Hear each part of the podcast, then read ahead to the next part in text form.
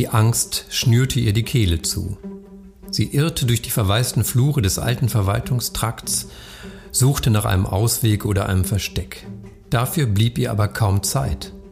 Ihr Verfolger musste ihr dicht auf den Fersen sein, das spürte sie mit jeder Faser ihres Körpers. Sie war nicht gut darin wegzulaufen, ihr fehlte die Kondition. Außerdem machte sie viel zu viel Lärm. Auf dem Boden lag der abgesprengte Putz von den Wänden.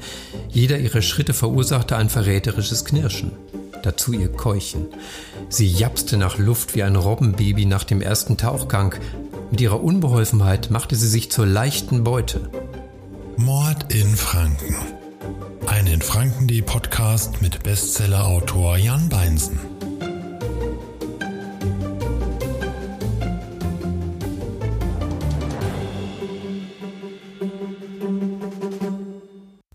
Hallo und herzlich willkommen zum Krimi-Podcast-Format von infranken.de. Herzlich willkommen zu Mord in Franken. Mein Name ist Jan Beinzen und ich bin Krimi-Autor. In meinen Franken-Krimis rund um den Fotografen und Hobbydetektiv Paul Fleming geht es natürlich um Mord. Aber das ist nicht alles, denn jeder Fall führt auch in die Vergangenheit. Mit Bezug auf ein historisches Ereignis oder eine bekannte Person aus der fränkischen Geschichte. Deshalb habe ich mir für den Podcast Verstärkung geholt, Expertinnen und Experten, die mit uns in die teils düstere Vergangenheit Frankens abtauchen. Heute habe ich euch den Kurzgeschichtenband Tod auf Fränkisch mitgebracht und stelle euch den Kurzkrimi Die Tote im Volksbad vor. Und darum geht's. Eine junge Frau liegt tot am Boden eines leeren Beckens im Volksbad der stillgelegten Nürnberger Jugendstilperle. Die Polizei geht von einem Unfall aus, doch Konrad Keller vermutet einen Mord. Denn der pensionierte Ex-Kommissar erfährt vom turbulenten Liebesleben der Toten. Sie verkehrte mit drei Männern, einen fürs Geld, einen für die Karriere und einen fürs Bett. Ist der Mörder unter den Liebhabern zu finden? Heute bei mir Axel Eisele, der für mich schon so manche Tür geöffnet hat. Seit vielen Jahren berät mich Axel bei den Recherchen zu meinen Büchern und hat mit mir schon etliche Tatorte erkundet. Wir waren mal in einem alten Bunker oder an Bord eines Flusskreuzfahrtschiffes. Mit Axel kommt man einfach überall hin. Bevor wir uns nun in den spannenden Fall stürzen, möchte ich euch noch fränkische-rezepte.de vorstellen, den Sponsor unserer heutigen Folge. Taucht ein in die Welt der fränkischen Kulinarik unter fränkische-rezepte.de.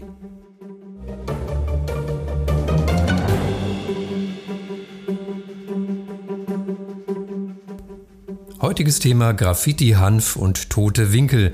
Wir machen einen Ausflug in das Nürnberger Szeneviertel Gostenhof und hier bei uns ist Axel Eisele. Axel, du bist Mitarbeiter im Wirtschaftsreferat der Stadt Nürnberg und seit vielen Jahren auch Berater bei meinen Krimis. Bin ich sehr dankbar für. Und ähm, Gostenhof, ich glaube, zu diesem Stadtteil, diesem besonderen Stadtteil, da hast du eine besondere Beziehung. Multikulti, Hipster, Kreative und ganz normale Mittelschichtbürger, das klingt ein bisschen nach Berlin und seine wilde Szene. Wenn es etwas Vergleichbares hier bei uns in Franken gibt, dann nur dort, eben in diesem Viertel Gostenhof oder auch kurz Goho genannt. Was macht diesen Stadtteil eigentlich aus deiner Sicht so, ja, so besonders, so lebendig? Also ich habe äh, damals auch eine Weile in dem Eck gewohnt. Ähm, Gostenhof erkunde ich meistens als Fotograf, weil es doch äh, wunderschöne Ecken gibt, die aus dem normalen Sektor herausfallen. Gostenhof trägt ja viele unterschiedliche Namen, also äh, Scherbenviertel, Franconian Bronx, äh, Multikulti Gostambul. Ähm, aber all das passt nicht zusammen, weil es ist von jedem etwas und in Summe doch noch weitaus mehr. Ähm, Gostenhof ist ein Stadtteil, der im Zweiten Weltkrieg nicht so sehr gelitten hat, sodass dort noch Wohnraum zur Verfügung stand. Und dieser Wohnraum wurde dann natürlich auch genutzt. Und äh, weil er genutzt wurde, sind die Restaurationsbemühungen und die Neubauten relativ gering gewesen, so dass der Stadtteil noch in einer Struktur vorherrscht, der städtebaulich schon wirklich spannend ist. Ja, in, in Gostenhof ist ja auch die, ja, der Bevölkerungsanteil sehr gemischt. Also es sind ja aus allen Herren Ländern treffen sich da die Leute, kommen zusammen. Äh, sehr bunt ist auch die, ja, die Kneipenstruktur. Also ich kenne viele Restaurants und Kneipen, äh, zu denen man gerade auch als jüngerer Mensch dann ja quasi magisch hingezogen wurde, weil es halt was Besonderes ist. Gibt aber auch die klassischen Kattelrunden, die sich da treffen. Also sehr lebendig. Ähm, Stimmt es eigentlich, dass dort in diesem Stadtviertel auch das Wände ansprayen, also mit Graffiti äh, herum experimentieren, legal ist? Also nein, definitiv nein, aber sonst würdest du ja nicht fragen müssen. Ähm, die Eigentümer und auch die Stadt Nürnberg äh, haben legale Wände geschaffen, wo sich die Kulturschaffenden auch mal austoben können. Und das tun sie wirklich extrem kreativ, bunt, laut, schreiend in den Farben. Ähm, für mich ist das Street Art Kunst, für, für andere und alles, was nicht legal ist, ist dann auch eher Qual. Ähm, das sind halt Themen, äh, die, äh, die, die moderne, auch politische Aussagen beinhalten und es ist toll, sich das anzuschauen.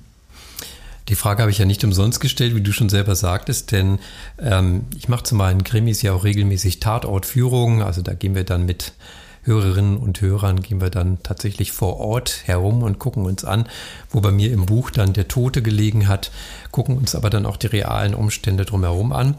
Und Bestandteil dieser Goho-Tour ist dann auch immer ein Besuch auf diesem Hinterhof, den du gerade erwähnt hast. Und ich finde es ja faszinierend. Immer wenn man da ist, dann sind die Wände in komplett neuer Gestaltung vorzufinden.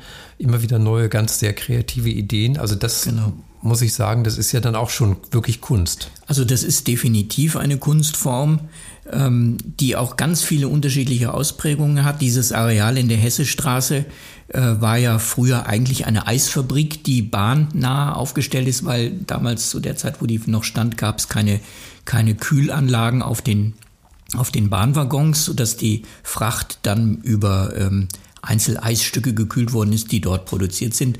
Und als Kriegsbrache und nach Abriss ist dann eben der Bereich entstanden, der jetzt wirklich toll bearbeitet wird, ja. Gostenhof liegt ganz in der Nähe vom Verkehrsknotenpunkt Plärrer. Und am Plärrer wiederum liegt eine Jugendstilperle, nämlich das Nürnberger Volksbad. Dazu kannst du uns gleich noch was erzählen, aber zunächst einmal eine kleine Szene aus dem entsprechenden Krimi, äh, Die Tote im Volksbad. Das ist ein Kurzkrimi, erschienen im Band Tod auf Fränkisch. Protagonist ist diesmal nicht Paul Fleming, mit dem ich sonst meistens meine Fälle aufkläre, Hobby, Hobbydetektiv und Fotograf Paul Fleming, sondern diesmal ist es Konrad Keller. Das ist ein ehemaliger Kriminalhauptkommissar aus Nürnberg, mittlerweile Rentner, aber auch er ist eine Spürnase und kann es nicht lassen. Nachdem es im Volksbad, im Nürnberger Volksbad, was schon seit vielen Jahren stillgelegt ist, eine Tote gab, dort wurde eine junge Frau aufgefunden, ähm, beschließt er, nachdem die polizeilichen Ermittlungen stocken, selber das Ermitteln aufzunehmen.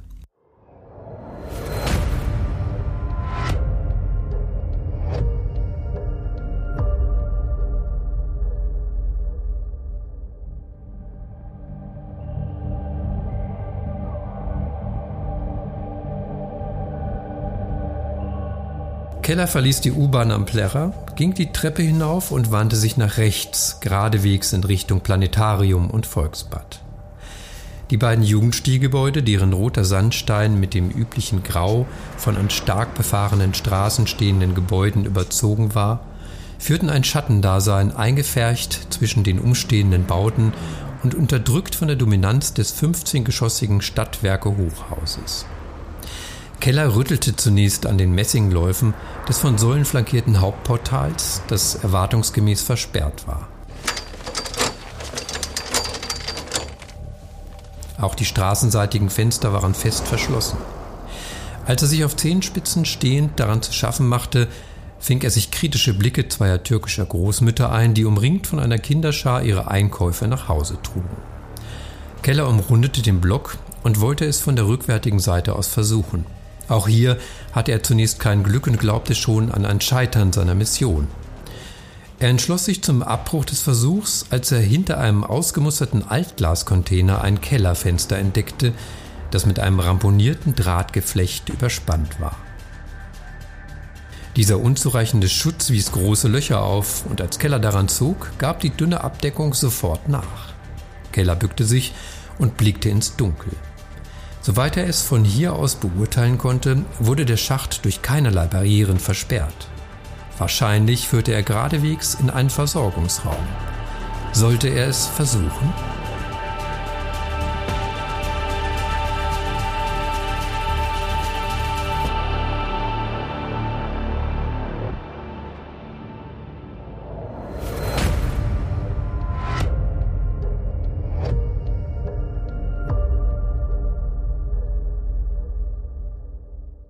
Ja, Keller steht nun dicht davor, in das ähm, abgesperrte Volksbad einzudringen. Wir waren schon drin, ganz legal. Du hattest den Schlüssel, haben uns da umgeguckt. Erzähl doch mal kurz was über diesen Bau und über die große Zukunft, die vor ihm liegt. Ja, der Bau äh, ist ja als Jugendstilbau in, zur gleichen Zeit wie das Hotel Deutscher Hof und ähnlich wie der Nürnberger Hauptbahnhof errichtet worden. Äh, in dem Stadtteil Gostenhof, wo ähm, natürlich auch die Energieversorgung war und immer noch ist. So ein Bad muss ja beheizt werden, also hat man natürlich Energieversorgung und Wasserwärmung miteinander ver, äh, verquickt. Ähm, in den 1990er, ich glaube 94, ist es dann aber letztlich geschlossen worden und hatte dann ein bisschen Dornröschenzeit und ist, äh, du kennst es ja selber als fotografische Location zum Beispiel oder Event Location genutzt worden. Aber jetzt kommt es zu einer ähm, zu einer ähm, Aufwertung, zu einer Renovierung, zu einer äh, ja, Neunutzung dieses Bads, die jetzt auch schon im Stadtrat beschlossen worden ist. Und viele Menschen haben immer noch eine emotionale Bindung an das Bad. Wie oft bei den Führungen erinnerst du dich, haben die Leute gesagt, ja, hier war ich noch schwimmen, wäre doch schön. Und ja, es wird wieder schön. Ja, und dieses Gebäude ist ja auch noch für viele andere äh, Möglichkeiten genutzt worden. Es war zwischenzeitlich mal eine Diskothek, dann gab es Kinovorführungen da drin, dann auch andere Kulturveranstaltungen wie Lesungen. Ich erinnere mich selber an eine, die ich da gehalten habe. Tolle Kulisse, allerdings hat es ziemlich Gehalt. Da hatten wir zu tricksen mit den Lautsprechern, um die richtig einzustellen. Ja, und es wird ja auch ähm, hoffentlich dann bald wieder einer tollen neuen Nutzung zugefügt. Jetzt aber wieder zurück zu Gostenhof selbst als Stadtteil. Ähm, du hast selber erwähnt, die vielen Namen, die dieser Stadtteil trägt. Diese Namen haben auch ihren Ursprung, denn die Geschichte von diesem Stadtviertel, von diesem Quartier ist ja sehr vielfältig. Angeblich war das ja sogar mal in preußischer Hand eine Weile. Ja, die Preußen haben dort auch, ich meine, wir beiden sind selber aus Niedersachsen, ähm, haben dort äh, ihre Spuren hinterlassen. Ähm, Im äh, späten 17. Jahrhundert äh, hat Preußen sein Augenmerk auch auf Bayern, das heutige Bayern gelenkt. Und dabei kam auch Nürnberg in den Fokus. Und Nürnberg als freie Reichsstadt äh, konnte natürlich äh, einem großen Land wie Preußen ein Dorn im Auge sein. Und äh, man hat versucht, Nürnberg ein bisschen zu pisacken. Und es ist gelungen. Äh, man hat durch Gostenhof eine neue Straße gebaut. Die heißt heute Fürther Straße, die hieß früher Fürther Allee und die diente einzig und allein dem Zweck, die Steuereinnahmen und Wegezölle von Nürnberg aus abzugreifen. Und entlang der Fürther Straße äh, gab es eine ganze Reihe von Militärbauten, die bis, nach, bis zum Zweiten Weltkrieg auch noch in Nutzung waren. Also das preußische Gostenhof und das Freireichsstädtische Nürnberg waren schon auch Kontrahenten. Wobei aber man immer sagen muss, wenn man das wirtschaftsgeschichtlich betrachtet, Gostenhof ist immer auch die verlängerte Werkbank natürlich für die Nürnberger gewesen. Dort wurden viele Dinge bearbeitet und gearbeitet, die dann von Nürnberg aus handelsstädtisch gehandelt wurden. Du hast gerade schon erwähnt, ähm, Fürther Straße mit, ja, der direkte Weg nach Fürth in die Nachbarstadt. Und ähm, dort fuhren ja lange Zeit nicht nur die U-Bahn und die Autos wie jetzt, sondern auch die erste deutsche Eisenbahn. Das stimmt. Also vom Plärrer aus im Grunde genommen sind die, sind die Bahnhöfe gewesen. Und wenn man sich das anschaut, dieser Verkehrsknotenpunkt ist es nach wie vor. Gostenhof war auch Teil des äh, Ludwig-Donau-Main-Kanals, also Gostenhof war Hafenstadt, wenn man das so möchte. Und äh, diese, diese Rolle als Hafenstadt hat es durch den Bau der A73 verloren, weil der Kanal wurde, der damalige wurde überbaut durch die Autobahn. Also wenigstens einen Wasseranschluss haben wir da jetzt gerade nicht mehr. Aber es gibt immerhin noch die Straßen, die den entsprechenden Namen tragen. Obere Kanalstraße, untere Kanalstraße. Richtig. Und das Eisenbahnmuseum ist ja auch nicht weit weg davon. Äh, dort kann man den Adler ja noch sehen, der da ein paar hundert Meter weiter dann gestartet war. Wir machen nochmal einen kleinen Sprung ins Volksbad hinein und schauen, was der ehemalige Hauptkommissar Konrad Keller macht. Traut er sich hinein oder traut er sich nicht?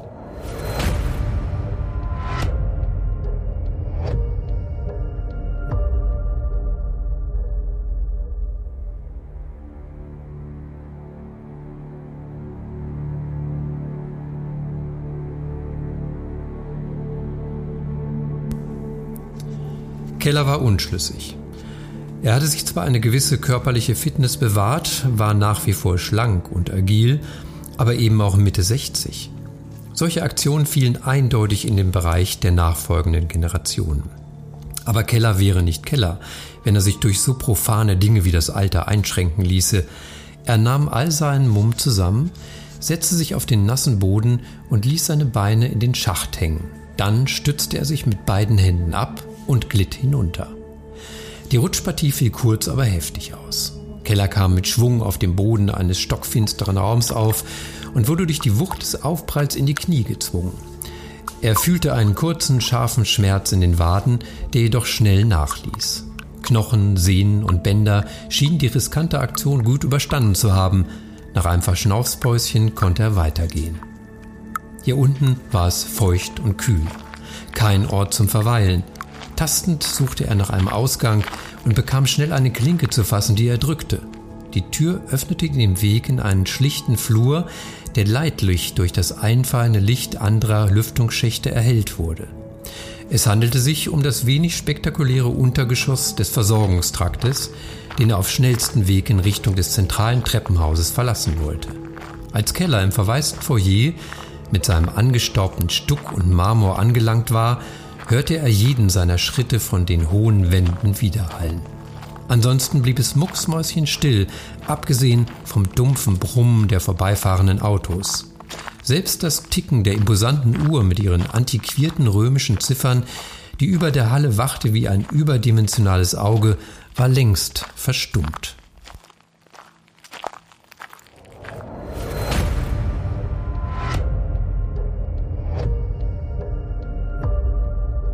Ja, wir verlassen Konrad Keller wieder und überlassen ihn seiner Suche nach möglichsten, möglichen Hinweisen oder Indizien, die zur Lösung des Falls beitragen.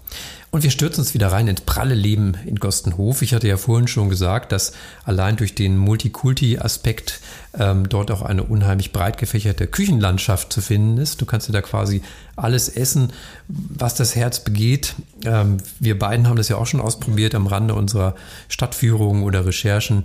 Ähm, erinnere dich an den Orient Express zum Beispiel oder natürlich Burger essen am wunderschönen Petra Kelly Platz. Da im Sommer ein wunderbar buntes Leben, falls ja mit südländischem Flair und äh, vielen anderen auch. Ähm, es gibt aber auch verborgene Orte, an die du zum Beispiel auch dein Herz verloren hast, etwa so die schmalste Straße Nürnbergs. Ja, im Grunde genommen ein, ein einzelner Hauszugang, der aber sehr lang ist in der Bauerngasse. Der ist im Grunde genommen durch zwei Gebäude definiert und das dritte erreicht man nur durch diese, durch diese wirklich schmale und extrem hoch zugebaute Gasse. Das ist im Grunde genommen ein Bereich, wo Manufakturen und, und äh, Unternehmen in Gostenhof tätig waren. Äh, Gostenhof ist ja äh, Ort der Spielwarenherstellung, der Bleistiftproduktion. Die gesamte Zweiradindustrie Nürnbergs kommt daher. Zündhölzer, Farben, Drahtspinnereien, die Leonischen Werke heute als direkter Nachfahre dazu. Und ähm, in diesen Hinterhofbereichen äh, vorne haben die Menschen gewohnt und im Haus oder hinterm Haus haben sie gearbeitet. Das kann man wirklich atmen in Gostenhof. Es gibt sogar Ein- und Ausgänge zu den Innenhöfen in denen sogar kleine Schienenbereiche äh, verlegt worden sind, um die produzierten Waren auf Loren wieder zu den Hauptstraßen vorzubringen. Es ist unglaublich, wenn man nur genau genug hinschaut, fragt man sich immer, was man da sieht an Wirtschaftsgeschichte sondersgleichen. Es gibt also noch viel zu entdecken in Gustenhof, also ein, ein Ausflug nach Nürnberg in diesem besonderen Stadtteil lohnt sich, aber vielleicht nicht mit dem Auto, denn dort einen Parkplatz zu finden, ist so gut wie ausgeschlossen. Nicht gut. Axel, es war schön, dass du heute dabei warst. Hat mir sehr viel Spaß gemacht. Ja, gerne. Euch hoffentlich auch. Und wenn ihr die nächsten Podcast-Folgen nicht verpassen wollt, dann abonniert uns doch einfach, abonniert diese Seite oder folgt infranken.de auf Facebook oder Instagram.